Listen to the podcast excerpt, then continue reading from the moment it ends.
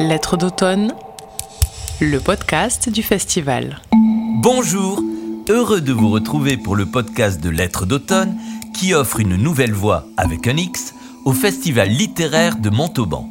Cette première saison se fait l'écho de l'édition 2020 de notre manifestation, une édition exceptionnelle où Lettres d'automne devait célébrer ses 30 ans en recevant trois invités d'honneur autour du thème à la croisée des langues, littérature française d'ici et d'ailleurs. Ces invités, nous allons avoir le plaisir de les entendre tout de même. Léonora Miano, Patrick Chamoiseau et Mathias Sénard nous ont fait l'amitié de dialoguer avec nous. La première depuis Lomé, au Togo. Quant à la vérité, la langue est neutre. La question n'est pas toujours euh, quelle langue euh, on, on utilise, c'est qu'est-ce qu'on dit? Le deuxième depuis Fort-de-France. Plus un écrivain maîtrise de langue, plus il est ouvert à, au bruissement des langues, plus son langage sera adapté à la complexité du monde contemporain. Et le troisième depuis son Poitou natal. J'ai été influencé, transformé dans mes récits par ce que je pouvais entendre et voir autour de moi, les, les villes, les, les personnages, les livres que j'y ai lus, mais aussi, euh, peut-être même plus profondément, par les langues qu'on parle dans ces endroits. Issus de continents différents, mais réunis par le goût d'abolir les frontières, ils inventent tous trois des langages nouveaux et témoignent de la façon dont la littérature accueille les diversités du monde. Avant de les écouter dans ce premier épisode, nous avons demandé à Hubert Haddad, qui fut lui aussi invité d'honneur de Lettres d'automne, de se charger des présentations à travers la voix de Maurice Petit. Né à Fort-de-France, en Martinique, Patrick Chamoiseau interroge un lieu essentiel de l'histoire, de son histoire, celle tragique de ses ancêtres, que la créolité illustre et fonde. Cette lointaine enfance créole, cette origine tragique qui n'est autre que le ventre du bateau négrier, lieu terrible d'une initiation à une autre poétique de l'existence au monde, écrit l'auteur de la chronique des sept misères.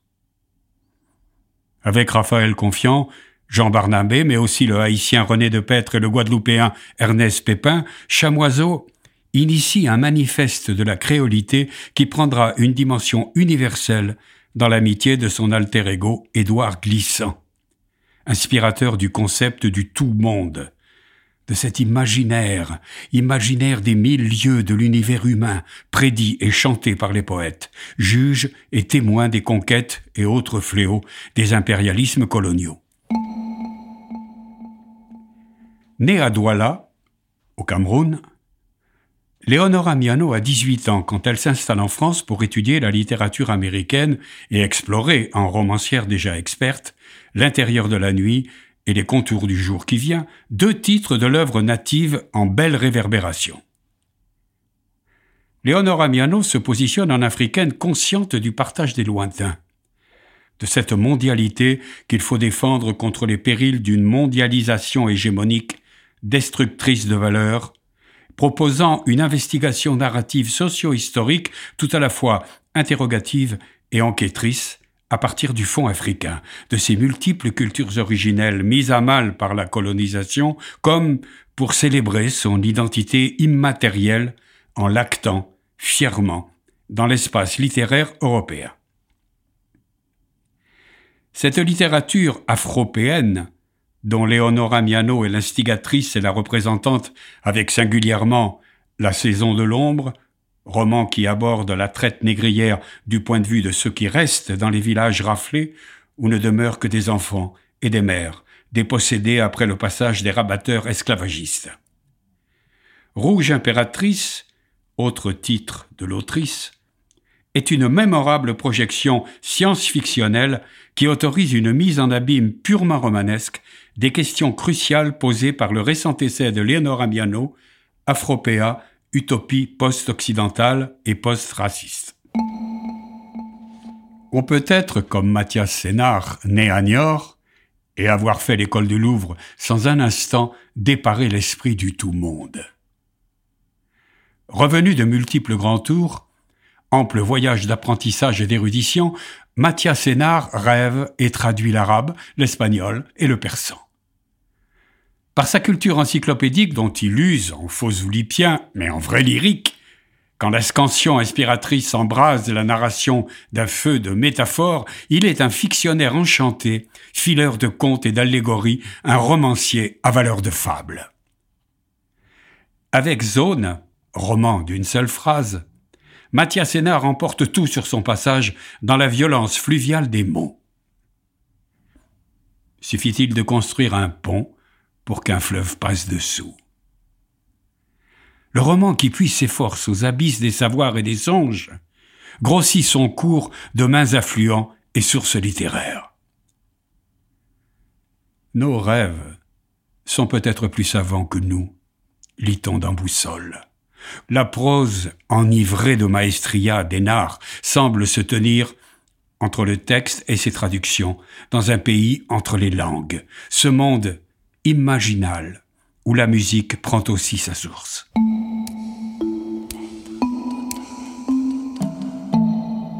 À la croisée des langues, littérature française d'ici et d'ailleurs. Pour explorer ce thème, qui ne saurait évidemment qu'être effleuré, nous avons décidé de croiser les voix de nos invités. Et comme Patrick Chamoiseau avait affirmé dans une interview, le nom est toujours symbolique, entamons le dialogue en lui demandant de s'exprimer sur les noms antillais. Il faut mettre ça en rapport avec la situation, euh, la situation antillaise. Hein. Donc, les Antilles euh, euh, naissent de deux phénomènes absolument catastrophiques. D'abord, la traite des nègres, donc des millions d'Africains qui sont ramenés dans les Antilles et, dans les Amériques. Et ensuite, la colonisation par le système des plantations. Et dans ce système des plantations, effectivement, des millions d'Africains sont considérés comme esclaves. Ils sont considérés comme des biens meubles, donc ils n'ont pas de nom, ils n'ont pas d'état civil. Ce n'est qu'en 1848, pour la Martinique, euh, que les officiers d'état civil, lorsque l'abolition de l'esclavage aura été proclamée, les, officiers d'état civil se sont installés sur les, places publiques ou dans les habitations et ils ont commencé à faire défiler les, esclaves en, leur demandant s'ils avaient un nom ou alors en leur attribuant un nom, euh, un nom quelconque. Quoi. Le plus souvent des jeux de mots, des choses de la mythologie euh, grecque, enfin bon, une espèce de, délire euh, complètement effrayant. Ce qui fait que les noms sont assez particuliers. Et ce qui était assez surprenant, c'est qu'on avait des esclaves qui arrivaient, quand on leur demandait leur nom, euh, beaucoup donnaient le nom de leur maître. Donc, c'est pourquoi on a eu beaucoup d'esclaves qui ont eu le nom du colon blanc. D'autres inventaient comme ça un nom, euh, un nom quelconque qu'ils avaient entendu, qui était généralement un nom chrétien. Et puis d'autres arrivaient avec, en donnant leur nom africain. C'était assez surprenant, parce que ça voulait dire qu'ils avaient gardé l'ancien nom d'Afrique hein, sur une ou deux générations, et euh, qu'il y avait eu une transmission secrète dans la famille du nom africain. Et certains esclaves ont pu donner leur nom africain. Ce qui fait qu'aux Antilles, euh, quand vous prenez un annuaire euh, dans toutes les Antilles, vous verrez que les noms sont assez, assez spectaculaires et assez particuliers. Ce qui fait aussi, c'est que dans la pratique populaire antillaise, il y a le nom de l'état civil qui, signe l'accession à une existence en tant qu'être humain en tant que citoyen.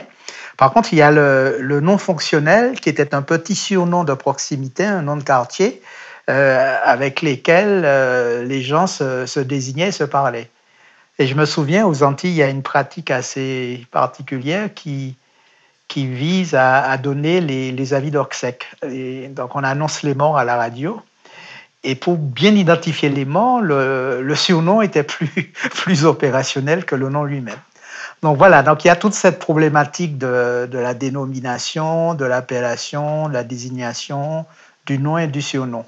L'autre problématique aussi, c'est que lorsque les colons européens vont débarquer dans les Amériques et dans les Antilles, ils, ne vont pas prendre les noms qui étaient utilisés par les Amérindiens. Donc ils, euh, commencent à nommer les fruits, ils nomment euh, les fleurs, ils nomment les plantes avec d'autres noms. Ce qui fait que, bon, on a toute cette problématique-là de ce mélange de noms, euh, des fonctionnalités du nom, etc., etc..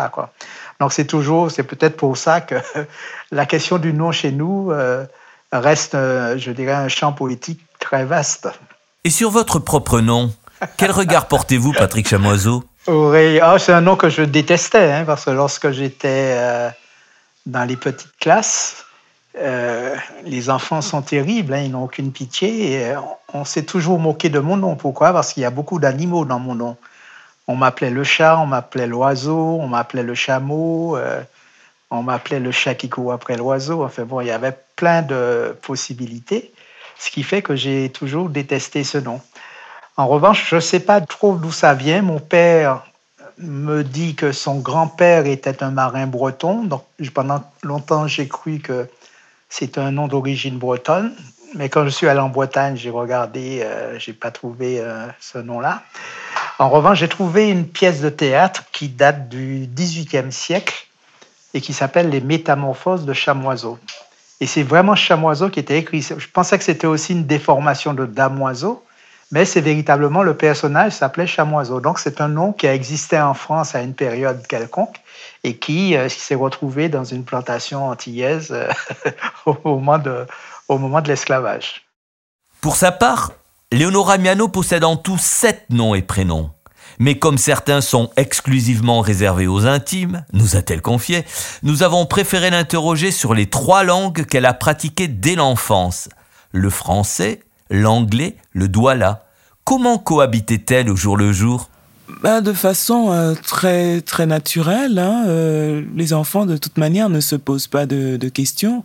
Alors, euh, nos parents nous ont élevés en français, mes sœurs et moi.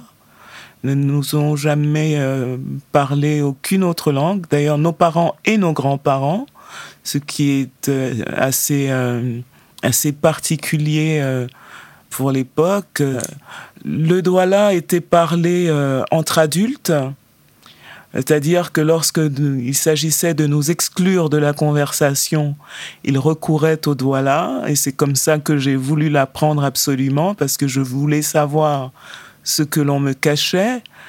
Et l'anglais, euh, ben, le Cameroun euh, est bilingue, en tout cas de ses langues officielles, il en a deux, qui sont le français et l'anglais. Et même si... Euh, l'anglais est minoritaire dans le pays. Moi, j'appartiens à une génération qu'on a voulu qu'on a voulu élever dans ce bilinguisme-là, et c'était important de nous enseigner très tôt les deux langues. Et c'est une langue qui, même si ce n'était pas la langue parlée au quotidien, c'est une langue qui m'a toujours habité. Pour la petite histoire, quand le Cameroun a enfin eu une chaîne de télévision nationale, certains programmes n'étaient euh, disponibles qu'en anglais et pas sous-titrés. Donc, quand on voulait voir euh, euh, A Different World, qui était la, suite du Cosby Show, si on voulait le voir au Cameroun à l'époque, ben, il, fallait, il fallait le voir en anglais. Si on voulait voir Dallas, il fallait le voir en anglais. Et donc, ça vous, ça, ça vous entraîne l'oreille et la langue pour maîtriser l'anglais. Lorsque je suis arrivé en France, en fait, j'étais pratiquement bilingue. Mon, anglais n'a cessé de décliner au contact des Français, qui sont, comme on le sait, très performants en matière de langues étrangères. Difficile de la contredire. Mais quelques Français sauvent l'honneur dans ce domaine, comme un certain Mathias Sénard, qui maîtrise l'arabe et le persan un amour des langues orientales qui prend peut-être sa source dans l'enfance, quand le jeune Mathias a poussé la porte d'une bibliothèque et découvert les mille et une. Alors ça, c'est certain que pour moi, c'est quelque chose de très important, les, les mille et une nuits. Bon, D'abord parce qu'effectivement, c'est un des premiers souvenirs que j'ai de visite dans une, bibliothèque et d'avoir emprunté un très très gros volume illustré qui racontait donc euh, en partie euh, certains contes des mille et une nuits avec euh, des illustrations à la fois très orientalistes mais en même temps assez inquiétantes pour l'enfant que j'étais avec bien sûr de l'érotisme mais aussi des monstres dans les aventures de Sinbad et tout ça. Et, et ce n'est que par la suite bien plus tard que les mille et une nuits ont eu une importance euh, assez capitale dans mon destin puisque euh, lorsque je me suis inscrit euh, aux langues orientales à Paris, j'avais dans la tête de, de m'inscrire en persan. Alors pourquoi le persan Parce que justement, je, me souvenais de ces mille et une nuits et je me disais, ah, le pays de Scheherazade et de Shahriar. Sauf que j'étais tellement ignorant à l'époque que j'ignorais que les mille et une nuits, bien évidemment, bien que le compte cadre, effectivement, mettent en scène des héros au nom persan et soit d'origine persane les contes sont entièrement rédigés en arabe. Et donc, quand je suis arrivé pour m'inscrire aux langues orientales, je me suis inscrit en persan. Et, mais par chance, l'étudiante qui s'occupait des inscriptions était elle-même étudiante de persan euh, en thèse ou en master, je me souviens plus. Et elle m'a dit ah mais vous savez, vous ne saurez pas bien euh, le persan classique si vous ne connaissez pas aussi l'arabe. Et donc elle a elle a coché pour moi la, case arabe et je me suis retrouvé inscrit en persan et en arabe et j'ai découvert grâce à cela quelques temps plus tard que euh, les mille et une nuits étaient en fait un recueil de contes euh, principalement arabes et entièrement rédigés en arabe. En tout cas dans la version qui nous en est parvenue. Donc euh, les mille et une nuits font vraiment euh, partie de, de, de, moi et de mon histoire et, et ce sont des contes qui, au fur et à mesure de, des nouvelles traductions, des recherches autour de cet immense complexe, euh, m'intéressent toujours encore aujourd'hui. J'ai encore une, grande passion pour leur mystère, qui est double, hein, à la fois mystère de des récits en eux-mêmes et de ce qu'ils contiennent, mais aussi de leur composition et de la façon dont ils ont été rassemblés euh, dans ce recueil magnifique qu'on appelle aujourd'hui Les Mille et Une Nuits. Mille et Une Nuits qui seront suivis de mille et un voyages, ou presque. Mathias Sénard a vécu au Moyen-Orient, à Berlin, à Barcelone, autant de lieux et autant de langues croisées qui ont transformé son écriture. Ça, j'en suis, euh, bah, j'en suis très très heureux hein, de m'être laissé transformer par les endroits dans lesquels j'ai vécu. Et, bien évidemment, euh, l'écriture, qu'est-ce que c'est? C'est un, un, croisement entre euh, un récit et une langue hein, qui, le, qui le véhicule. Et bien sûr, ma langue, euh, même si elle reste du français, a aussi évolué en fonction des pays dans lesquels je me trouvais et des contacts que je pouvais avoir. Euh, la langue arabe, par exemple, pendant longtemps, euh, ou l'espagnol, ou, ou même euh, l'allemand. Donc, à la fois euh, j'ai été influencé, transformé dans mes récits par ce que je pouvais entendre et voir autour de moi, les, les villes, les, les personnages, les livres que j'y ai lus, mais aussi, euh, peut-être même plus profondément, par les langues qu'on parle dans ces endroits. La richesse, la saveur des langues, nous les retrouvons dans son dernier roman, Le banquet annuel de la confrérie des Fossoyeurs, chez Actes Sud, où se mélangent latin, languedoc, l'ancien français ou encore le français contemporain.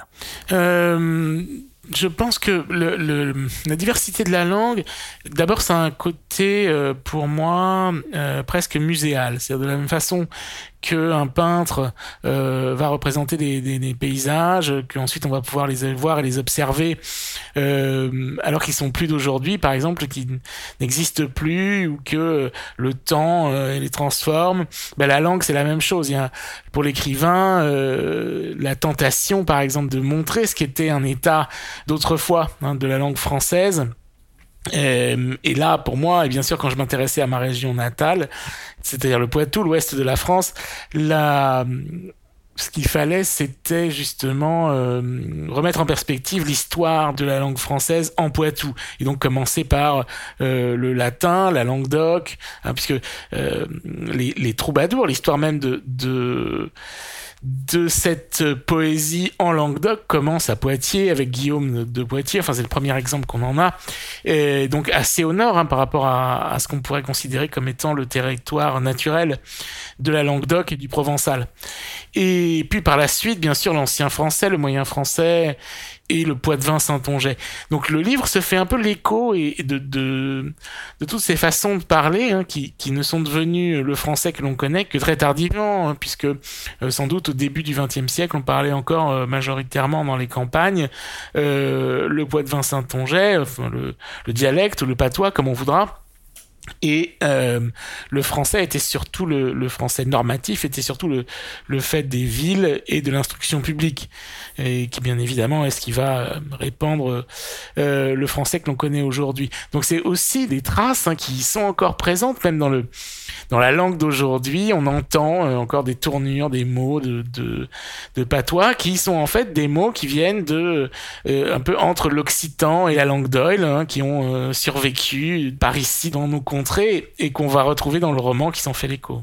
Un état d'esprit qui laisse à penser que Mathias Sénard a dû apprécier l'adoption, le 8 avril 2021, de la loi Molac pour protéger et promouvoir les langues régionales, même si depuis, une soixantaine de députés ont saisi le Conseil constitutionnel pour contester la validité du texte. Oui, c'est vrai, j'ai été très content de cela. C'est un, un progrès. Après, c'est, aussi euh, un peu une tristesse de voir que non seulement on l'avait pas fait plus tôt, mais que le français a quand même, enfin la, la, la France et le gouvernement français a quand même détruit euh, ces langues régionales depuis longtemps et, et et qu'il faut maintenant tout ce qu'on peut faire c'est essayer de les conserver un peu dans du dans du formol euh, comme on le ferait avec des, des animaux en voie de disparition dans un zoo. Donc bien sûr, le, le, on peut que se réjouir hein, que euh, enfin euh, les choses avancent de ce côté-là. Bon, il faut euh, bien sûr reconnaître aussi que la France n'a jamais signé la charte européenne des langues régionales. La France est toujours extrêmement méfiante, enfin en tout cas le gouvernement central, comme on pourrait dire, extrêmement méfiant vis-à-vis des possibilités euh, centrifuge hein, des langues régionales, que ce soit le, euh, bien sûr le, basque, le, le catalan, l'alsacien, le, breton, enfin les innombrables euh, langues de France et que malheureusement c'est un patrimoine euh, qui est aujourd'hui extrêmement en danger et même en, en voie de, de disparition. Hein. Il n'y a qu'à regarder euh, les locuteurs de, de, de, certaines variantes de l'occitan, par exemple, ont, ont presque euh, disparu. Alors évidemment, on peut essayer de reconstituer des choses euh, en Occitanie, euh, en essayant de réintéresser les, des, des jeunes générations à ces langues, mais les variantes euh, qu'on parlait, notamment par exemple euh, le gascon, euh, les diverses langues du, du, massif central, ont pratiquement disparu aujourd'hui. Donc, eh bien oui, on peut se réjouir, mais en même temps, il faut déplorer qu'on n'ait pas su conserver cet immense patrimoine. Qu'elle se croise dans le temps ou dans l'espace, l'expression à la croisée des langues peut sans doute également faire écho au travail de Patrick Chamoiseau. C'est quelque chose qui, est très pertinent. Hein, pour, c'est pertinent pour les Antilles, c'est pertinent pour toutes les Amériques, mais c'est pertinent pour tous les pays colonisés. Hein. Dans tous les pays où on a eu un, système colonial, une oppression coloniale, on a toujours la langue du, dominant, la langue du maître, qui est la langue de l'administration de la colonie, la langue de la de l'école de la colonie, euh, la langue du savoir officiel de la colonie. Et puis, on, a une autre langue qui est généralement une langue euh, indigène, entre guillemets, euh, la langue du, lieu. Et, et, ce qui est particulier chez nous, c'est que dans la plantation antillaise, les langues ataviques, c'est-à-dire les langues les plus anciennes, étaient celles des Amérindiens. Or, les Amérindiens ont très rapidement été décimés par les, maladies des colons et aussi par les attentats divers auxquels se sont livrés les conquistadors et autres colonialistes. Ce qui fait que les langues euh, ataviques, comme on peut en trouver dans d'autres euh, pays euh, colonisés, hein, dans, les autres pays colonisés, il y a toujours la langue du, du pays qui est, qui est opposée à la langue du colonisateur. Alors que chez nous, la langue atavique, la langue première, la, plus, la langue millénaire, a disparu ou alors été désarticulée. Et dans la plantation, il y a une nouvelle langue qui va apparaître, qui va être la langue créole. Et cette nouvelle langue, ça va être un mélange de toutes les langues en présence. Euh, langue européenne, langue africaine, euh, peut-être quelques, quelques touches de langue amérindienne. Donc, véritablement une sorte d'écho de toutes les langues du monde qui va devenir la langue de la plantation. Et lorsque euh, un écrivain de mon pays commence à écrire, il a ce problème d'une langue qui n'est pas considérée comme langue, qui est la langue créole, donc qui est une langue dominée, qui n'est pas enseignée, qui n'a pas de lexique, qui n'est pas écrite, etc., qui ne relève que de l'oralité. Et puis, bien sûr, la langue de l'école, qui est la langue euh, du maître, la langue du colonialiste, etc., etc. Donc, on a cette problématique très rapidement lorsqu'on veut écrire, dans quelle langue écrire. Et, et, toute la, la, solution nous a été donnée très, très plus tard par Glissant, qui dit, mais le problème, au contraire, c'est de considérer qu'il y a là une richesse. On ne va pas entrer dans un conflit de langues comme font les colonialistes. Ma langue, aucune langue n'est plus belle qu'une autre. Au contraire, si l'écrivain sur sa table a deux langues, eh qu'il prenne les deux langues et dans ces deux langues, qu'il bâtisse son langage. Mais ce qui va se produire par la suite, donc c'est ce que je vais essayer de faire avec la langue créole et la langue française, Mais ce qui va se produire dans le monde contemporain, du fait de la colonisation, qu'est-ce qui va se passer avec la colonisation? Euh, Les cultures, les civilisations, les langues, les imaginaires, les phénotypes vont se retrouver dans des flux relationnels, ce qui fait que l'écrivain contemporain, il se retrouve, quand il s'attable, il n'est pas comme Balzac qui a que la langue, la langue déjà centralisée sur sa table. L'écrivain contemporain, lorsqu'il se met à sa table, il doit normalement, hein, s'il est suffisamment attentif, entendre euh, les échos de toutes les langues du monde. Il ne peut que désirer toutes les langues du monde, parce que chaque langue euh, détient une petite euh, une vision du monde, une nuance du monde, une, richesse du monde, quelque chose qui est très très précieux. Et plus un écrivain maîtrise de langue, en, tout cas dans son imaginaire, plus il en a, plus il est ouvert au bruissement des langues, plus son langage sera adapté à la complexité du monde contemporain. Le monde contemporain est multitranslinguistique. L'imaginaire contemporain est multitranslinguistique. Ce qui fait que l'écriture littéraire aujourd'hui, elle n'est plus dans la célébration d'une langue nationale ou je ne sais quelle langue est lue, elle est vraiment dans le désir imaginant de toutes les langues du monde. Ce qui ne veut pas dire qu'il faille connaître toutes les langues. Hein. Moi, je connais pratiquement pas de langue, mais euh, j'ai cette ouverture, cette espèce de sensibilité particulière qui, fait qu'il n'y a pas d'orgueil linguistique, il n'y a pas d'absolu dans la langue et que tout est possible. Un peu comme, c'est un peu comme retrouver cette liberté qu'avait Rabelais euh, au XVIe siècle, avec tous les langages qui se trouvaient autour de lui, Rabelais faisait, il faisait feu de tout bois. Et c'est cette situation-là qu'il faut bien que l'on comprenne aujourd'hui. Aujourd'hui, l'écrivain contemporain est obligé de se construire un langage euh, qui, euh, qui est ému, je dirais, et qui est ému de toutes les langues du monde. François Rabelais, on le retrouve dans le tout dernier ouvrage de Patrick Chamoiseau, Le Conteur, La Nuit et le Panier, aux éditions du Seuil. Il m'est arrivé d'imaginer, à l'écoute de nos vieux contes, que ce cher Rabelais, ce père du langage, ce surgissement d'une catastrophe esthétique extrême, venait très certainement d'une plantation martiniquaise, raconte-t-il. Une idée que nous avons soumise à Mathias Sénard, qui rend lui aussi hommage à l'auteur de Gargantua dans son dernier roman. Que pense-t-il de ce portrait de Rabelais en conteur créole? C'est très beau euh, de dire ça et c'est sans doute très vrai, très juste dans le sens premier de la créolisation qui est le mélange finalement. Hein. Euh, Rabelais est à la fois quelqu'un euh, qui invente en fait sa propre langue. C'est justement Rabelais commence à écrire un français sur un terrain presque vierge, hein, puisque dans les disciplines qui l'intéressent, que ce soit le roman, la philosophie, la religion, bien sûr la langue dominante, c'était le latin, le grec euh, et, l'hébreu, par exemple, pour euh, ce qui est de la Bible, langue que Rabelais connaît aussi. Hein. Et donc le, français qu'il euh, qu'il s'approprie et qu'il fait sien et, et qui va vraiment modeler est un français neuf que lui transforme. Il invente énormément de mots. Il, euh, on pourrait dire que oui, il, a quelque chose de créole dans ce mélange pour faire une langue nouvelle. C'est-à-dire que c'est pas un créole où il faudrait voir euh, ou peut-être mépriser la, la, la, bâtardise, mais au contraire euh, en être fier et, la mettre en avant, comme Rabelais l'a fait et ce qui, ce qui a donné notre, notre français d'aujourd'hui. Une langue nouvelle aussi dans les romans de Leonora Miano qui se plaît à croiser le lexique français et le lexique subsaharien.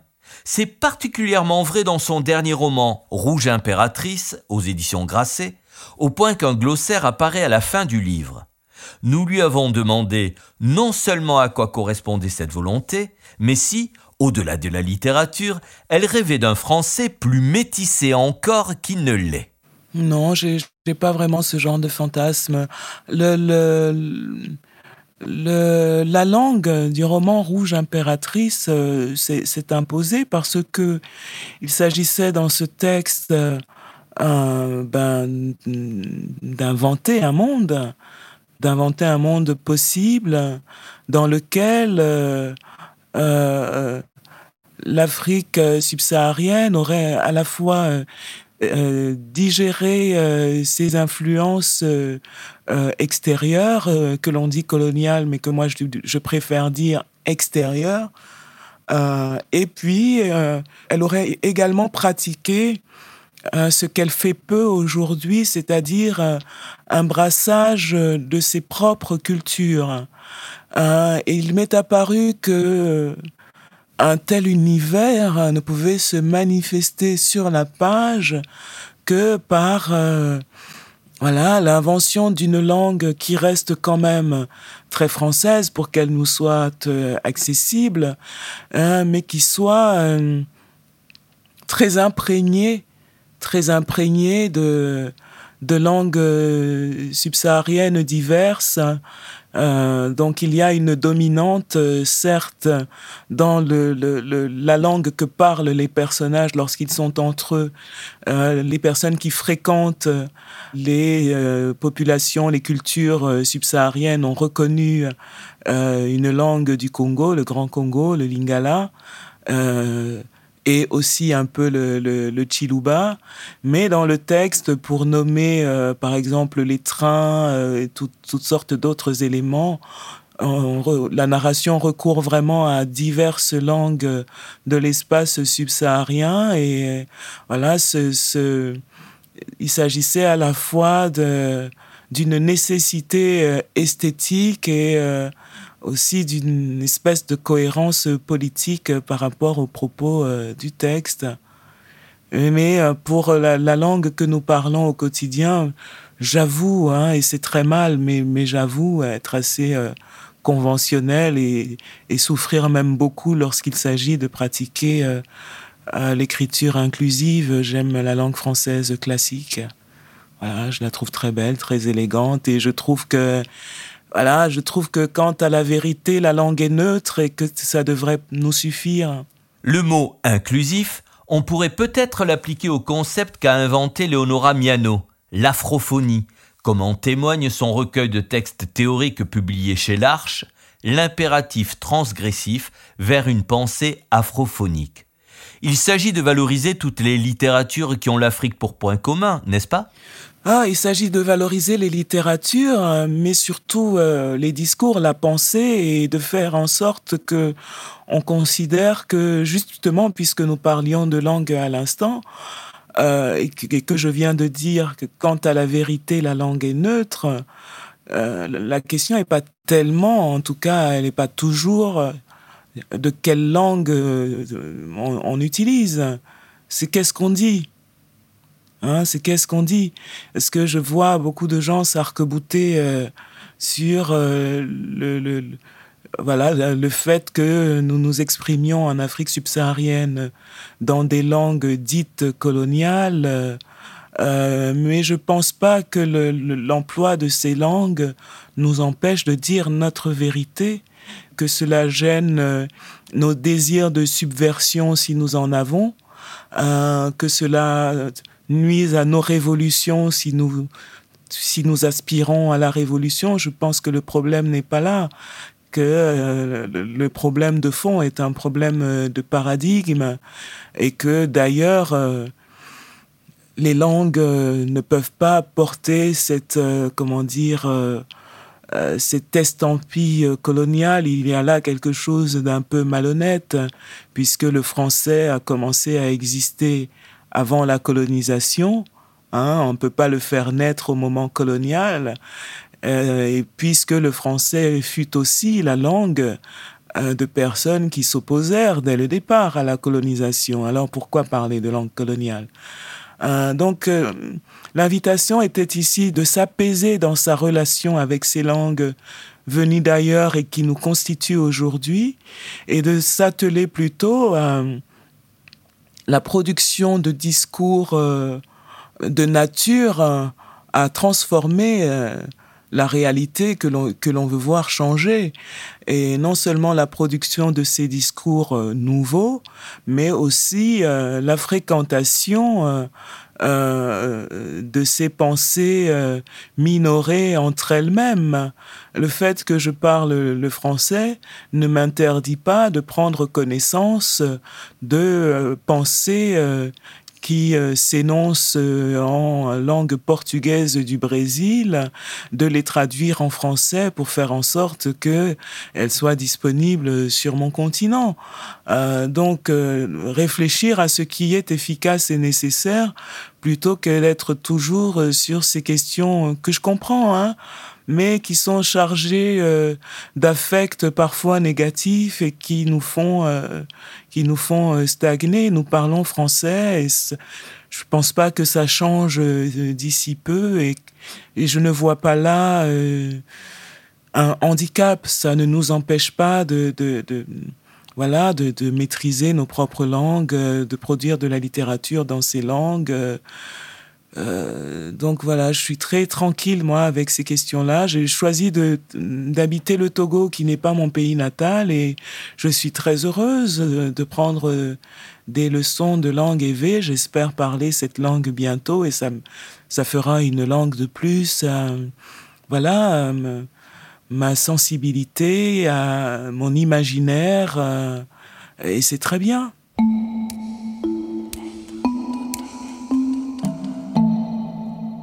Mais que sont les langues en vérité?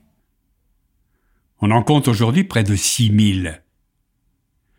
Et que serait sans elles l'humanité? Personne n'en a la moindre idée. Les langues sont des organismes vivants qui se génèrent, circulent, périssent et parfois ressuscitent, portés par le souffle et l'esprit des peuples, lesquels se reconnaissent comme tels et se définissent essentiellement par leur parler. N'importe qui peut fabriquer une langue, écrit Émile Benveniste.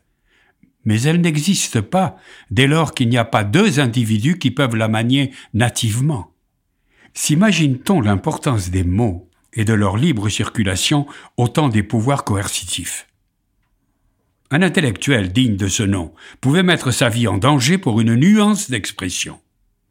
Ainsi, l'humaniste Étienne Dollet auteur du premier traité de traduction en français, sera étranglé et brûlé avec ses propres livres Place Maubert sur ordre des docteurs du tribunal inquisitorial de Paris pour avoir osé traduire dans l'Axiocos de Platon Après la mort, tu ne seras plus rien du tout.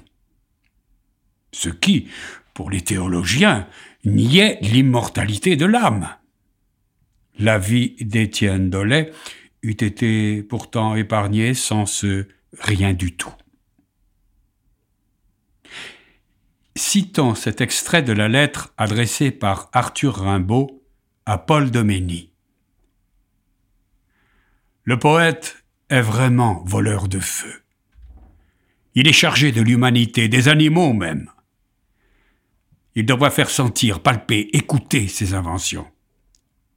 Si ce qu'il rapporte de là-bas a forme, il donne forme. Si c'est informe, il donne de l'informe. Trouver une langue. Du reste, toute parole étant idée, le temps d'un langage universel viendra. Il faut être académicien, plus mort qu'un fossile, pour parfaire un dictionnaire, de quelque langue que ce soit. Des faibles se mettraient à penser sur la première lettre de l'alphabet qui pourrait vite ruer dans la folie. Cette langue sera de l'âme pour l'âme, résumant tout, parfum, son, couleur. De la pensée accrochant la pensée et tirant. Le poète définirait la quantité d'inconnus s'éveillant en son temps dans l'âme universelle. Il donnerait plus que la formule de sa pensée, que la notation de sa marche au progrès. Énormité devenant norme, absorbée par tous, il serait vraiment un multiplicateur de progrès, ajoute Arthur Rimbaud. La langue est cette mer où nous tenons un cap rêvé. Merci à Hubert Haddad pour son texte Les langues et les chants. Notre cap à nous, ce sont les trois épisodes suivants de la saison 1. Chacun sera dédié à l'un de nos trois invités d'honneur, Léonora Miano, Patrick Chamoiseau, Mathias Sénard, accompagné de certains auteurs ou artistes qu'il ou elle avait souhaité nous présenter durant le festival 2020.